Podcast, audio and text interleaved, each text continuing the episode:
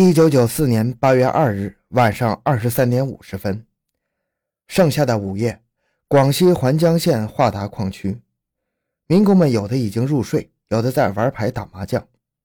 突然，轰轰两声巨响，一道烈焰从垦棚矿腾空百丈，在空中卷起一朵蘑菇云，霎时天地漆黑，碎石和木屑夹着血肉四处横飞，呛鼻的火药味、血腥味和焦糊味笼罩着整个矿区。紧接着是幸存者那撕心裂肺的呼救声、呻吟声和哀叹声。欢迎收听由小东播讲的《广西环江特大爆炸案》，八十二个冤魂。回到现场，寻找真相。小东讲故事系列专辑由喜马拉雅独家播出。十五分钟后。环江县公安局接到报警，局长欧远坚率领五十名干警向垦棚矿疾驰而去。吉普车在崎岖的山道上颠簸了五个多小时。次日凌晨五点半，干警抵达爆炸现场。透过晨雾，他们发现现场实在是惨不忍睹。原来山清水秀的垦棚矿一片死寂，山坡上四百三十余米以内的树全部被厚厚的尘埃覆盖，周围数个工棚的顶上片瓦无存。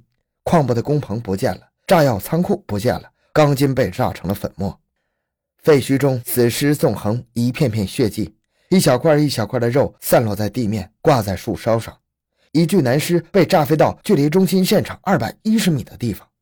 八月三日上午，八二爆炸事故查处指挥部成立，除了及时抢救伤员外，指挥部调集了八十五名干警和武警战士，冒着现场残留的雷管炸药再次爆炸的危险。顶着雨后高温的热气蒸熏，对现场进行清理勘查，历时了三天三夜。现场位于华达屯北面一千米处的半山腰，爆炸中心位于该处的垦棚矿炸药库。该库原为水泥砖墙结构，大小两间库内存储着十一点四吨的硝铵炸药，已经全部爆炸。库房中心的花岗岩石被炸裂出一个大坑，深达两米，宽十一米，以炸坑为中心。距离四百米处的华达矿部的四层大楼的门窗及玻璃被冲击波震得粉碎，垦棚及附近的北泉、环达等矿以及朝风选矿场的厂房均被夷为平地。在武警战士的配合下，干警采取由中心向外围纵横交叉分片分段的搜索方法，在一万多平方米的地表和废墟中，共清理出七十一具不完整的尸体及许多被炸碎的尸块、内脏、头皮等。并对全部残尸进行编号、清洗和拼凑、拍照登记，清除出未炸的硝铵炸药十二件、雷管四十枚、导火索一批。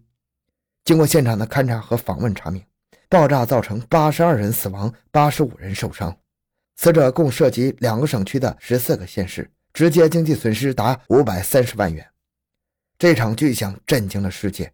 爆炸次日，美国之音播发消息。参考消息将其列为1994年世界十大惨案之一。强大的冲击波摧毁了现场，掩盖了真相。现场勘查未能获取判别事件性质的直接物证，是自然意外还是人为过失呢？或者是故意破坏？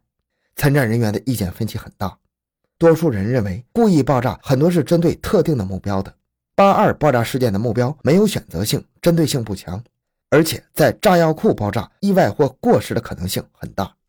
为了尽快查明事情的性质，指挥部一面聘请广西国防公办的爆破专家进行科学的评估论证，一面派出精干力量对垦鹏炸药库的管理人员进行详细的调查。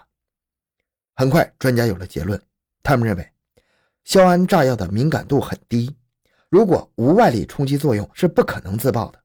而气象资料表明，八月二日天气晴，气温三十五度，无雷电。而炸药库库存炸药全都是硝铵炸药，库内无雷管炸药混装情况，平时用药管理较严。事发当晚又无人在屋内使用炸药，现场附近也没有其他人用火或放炮等意外爆炸和过失爆炸的可能。因此，专家们认定，八二爆炸事件是犯罪分子人为起爆的特大爆炸案。据此。事件查处指挥部成立了专案指挥部。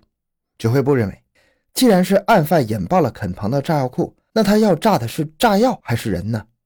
参战的八十多名干警开始激烈讨论。最后，指挥部综合认为，不管是案犯针对炸药库还是针对人，案犯应当具备这样几个条件：第一，矛盾冲突，案犯必定与垦棚矿或矿里的主要人员有不可调和的矛盾。垦棚矿的总包工头是王永龙，而爆炸中心点离王永龙的住处最近，王的妻子及四个子女均丧生，而王永龙去矿部打麻将，爆炸时仅手受伤，因此要特别注意王永龙与周围人的矛盾冲突。二是案犯对垦棚的炸药管理制度和存放情况相当熟悉，极有可能是在垦棚做工的人，因此可以排除流窜作案。三是胆大妄为，并且有一定的爆破技能，并且有条件取得爆炸物品的年轻人作案可能性大。四是有作案时间。指挥部认为，首先从挖掘矛盾入手，重点排查垦棚矿与其他矿以及附近村屯的矛盾，也包括内部的各股东、民工。包工头及管理人员之间的矛盾，矿区人员因为家庭矛盾、男女关系形成的矛盾。对此，干警们兵分三路：一组走访北山村及附近一带的两千余名民工；二组重点访问幸存的近百名伤员；三组则对爆炸后已经回家的民工进行访问。经过走访，发现内部股东的矛盾很小，但是总包工头王永龙与矿内的小包工头及民工的利益冲突尖锐，民怨较多。王永龙的大哥反映，案发前几天，曾经有几个人为了钱的问题找王永龙闹得很凶，差不多到了拿刀相见的地步。但是经查，这几个人没有作案时间。八月三日，有群众秘密向欧远坚局长反映，可能是罗芒化和罗豪杰这帮人搞的爆炸案，他们早就想告王永龙了。经查，罗芒化是王永龙的外甥，他的父亲罗继端是王永龙的姐夫，也是王永龙手下的小包工头。王永龙和罗继端因为争夺经济利益矛盾尖锐。最开始，罗继端带着儿子罗芒化、侄子罗豪杰、罗芒群、罗新佑和罗芒山等出资承包垦棚矿的掘进，希望掘进到矿之后能发大财。谁知真建了矿，王永龙却将有利可图的采矿权转给了自己的内地承包。罗家人无异于是竹篮打水一场空，气得吐血。一九九四年七月，罗继端决定另谋出路。率罗家子侄去承包十九县的兴旺矿的采矿权，本该以两万元的押金成功招标，谁知道王永龙横空出世，与姐夫竞标，直至加到押金十万元，王永龙才放弃。罗继端承包到手，凭空多出了八万元，再次加深了双方的矛盾。为此，罗继端的妻子王玉芝，王永龙的亲姐，找到王永龙说：“你不要把你姐夫逼到头，要知道兔子急了也要咬人的。”但是王永龙根本不当一回事而案发前不久，罗继端的侄子罗豪杰本来在矿里上班，却无缘无故的被王永龙开除了。罗豪杰一直耿耿于怀，曾扬言哪个开除我，我就要让他人头落地。罗继端的儿子罗芒化也曾扬言，我就这样对待我们老罗家，我要搞他。七月三十一日，罗继端一家刚转到十九县采矿，八月二日晚，垦棚矿就发生爆炸。这是巧合还是有某种联系呢？种种迹象表明，罗芒化、罗豪杰、罗芒群、罗兴佑、罗芒山的嫌疑重大。指挥部当机立断，于八月三日将五罗传唤审查。没想到的是，五罗一副蒙冤受屈的样子，捶胸顿足地说自己在案发时都在远离爆炸现场的十九线工棚睡觉和打扑克。周围部分民工也证实了这一点。不得已，指挥部只能于四日晚将五罗放回。这让侦破工作一时陷入困境。五罗真的没有作案时间吗？侦查员进行了现场试验，从爆炸现场到十九线的五罗的住所，单程只用跑十六分钟。如果是八到九米的导火索引爆，完全有时间跑回驻地的。案情分析会上，大家一致认为，王罗两家的经济利益冲突在案发前急剧升温，尤其是爆炸前两天，王永龙仗势欺人，新仇旧恨愈演愈烈。五罗有着明显的作案动机。五罗是罗氏家族中直接与王永龙发生冲突的当事人。发案前三小时的情况却无外人证言证实，说他们在爆炸声响后在十九线工棚睡觉的人，多数都是罗氏家族的人员，其真实性值得怀疑。而此案死伤的人数特别多，案犯知道一旦吐露真相，无疑是死路一条。而中心现场的物证又很少，这在一定程度上增强了案犯的侥幸心理。另外，指挥部还认为，五罗如果是集体作案，当中未必不会有聪明人想到利用时间差来掩盖真相，因此不能排除五罗的嫌疑，而且要立即采取措施。八月七日凌晨，专案组再次将五罗抓获。五罗中的罗芒山和罗兴佑又强调自己当晚爆炸时在十九线工棚打牌。经过多方调查，已经得到证实，这让审讯人员感到有些棘手，因为嫌疑人由五罗变成了三罗，这三人中是否有犯罪嫌疑人呢？剩下的三人一口咬定，案发时他们在十九线工棚睡觉，然而却始终不能找到和他们没有任何亲属关系的人确切证实。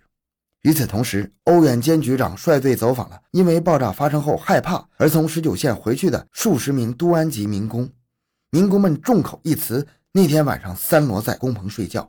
他又派人到东南调查在十九线打工的民工，证词也是完全一样的。但是这反而坚定了欧远坚局长的信心。两地的好几十个民工供词却完全相同，这明显是有人暗中串供。他当机立断，再次传唤了几名主要证人，在强大的心理攻势下，两人交代：八月四日晚，罗兴佑的父亲罗永美、兄弟罗兴云及王玉芝等人曾找到他们，叫他们说三罗当晚就是在工棚里睡觉的。至此，三罗的嫌疑大大增加。八月二十三日晚，指挥部将三罗再次请出看守所。这次指挥部精选出数十名审讯能手，轮番进行突审，同时将罗永美等六名涉嫌包庇犯罪的嫌疑人收监。但是没想到的是，就在这样的强度下，三罗居然扛住了。这里不得不说，三罗真的很有表演天赋。他们时而紧闭双眼，一声不吭；时而捶胸顿足，大喊冤枉；时而装疯卖傻，口吐白沫；时而长吁短叹，哀叹公安抓错了人。就这样，他们硬生生的扛了半个月。九月六日，欧远坚局长坐不住了，他将指挥部所有的审讯能手聚集到一起商讨方略。三罗的个人材料摆在案头：罗芒化，十八岁，初中肄业，曾多次打架斗殴和欺负女同学，被当地公安多次处罚过，跟挤进宫没啥区别。进了看守所也不老实，曾扬言：“我家有三十万，哪个帮我逃出去，我给他四万。”罗豪杰，十九岁，初中肄业，是个欺凌弱小的角色。进了看守所，多次想自杀和逃跑，还高声呼喊罗芒话，明显是想坚定三个人的攻守同盟，并且说横竖都是个死，死在外面总比死在里面好。在审讯中，他是最顽固的一个，几乎不怎么说话。而剩下的罗芒群，二十岁，虽然是三个人中最大的一个，但是性情相对温和，感情脆弱。亲哥哥就在爆炸中丧生，被收监后情绪非常低落。经过推敲之后，欧远坚决定。选择罗芒群作为突破口，重点突破。九月七日晚上八点，审讯人员再次夜审罗芒群。经过动之以情，晓之以理，他思绪再三，终于在次日凌晨三点吞吞吐吐的交代：“哎呀，我就是不知道他们从哪里得到的雷管儿。”哼，有了这句话就好说了。之后的九月八日到十八日，经过十一个日日夜夜的较量。罗芒化和罗豪杰也相继崩溃，彻底交代了实施爆炸的全过程。与此同时，罗永美等六人也供认了包庇犯罪的事实，真相终于大白。一九九四年八月一日，罗氏家族在十九县兴旺矿举行庆祝大宴宾客，但在一片喜庆中，罗豪杰却闷闷不乐，他内心深处恨透了王永龙，开除了他。于是。他偷偷地把罗芒化和罗芒群叫到矿道中，对他俩提起了王罗两家的新仇旧恨，激起两人的愤慨，鼓动他们一起去炸掉工棚和炸药库，炸死王永龙。三个人一拍即合。八月二日二十一点多，三罗在十九线吃饭后就躺在工棚休息，造成一直在工棚睡觉的假象。二十二点，罗芒化叫起另外两个人到十九线的炮工住处偷了一根八米长的导火线，之后三罗携带准备好的雷管到了垦棚矿。观察了一会儿之后，罗芒群用事先准备好的马黄钉撬开了库门。罗豪杰从一箱炸药内取出炸药来。罗芒化装上雷管和导火索后，插火着炸药箱，并且点燃了导火索。三罗飞奔回十九线工棚，刚到驻地就传来一声巨响。三个人钻进工棚，上床后装出断断续续的呼噜声。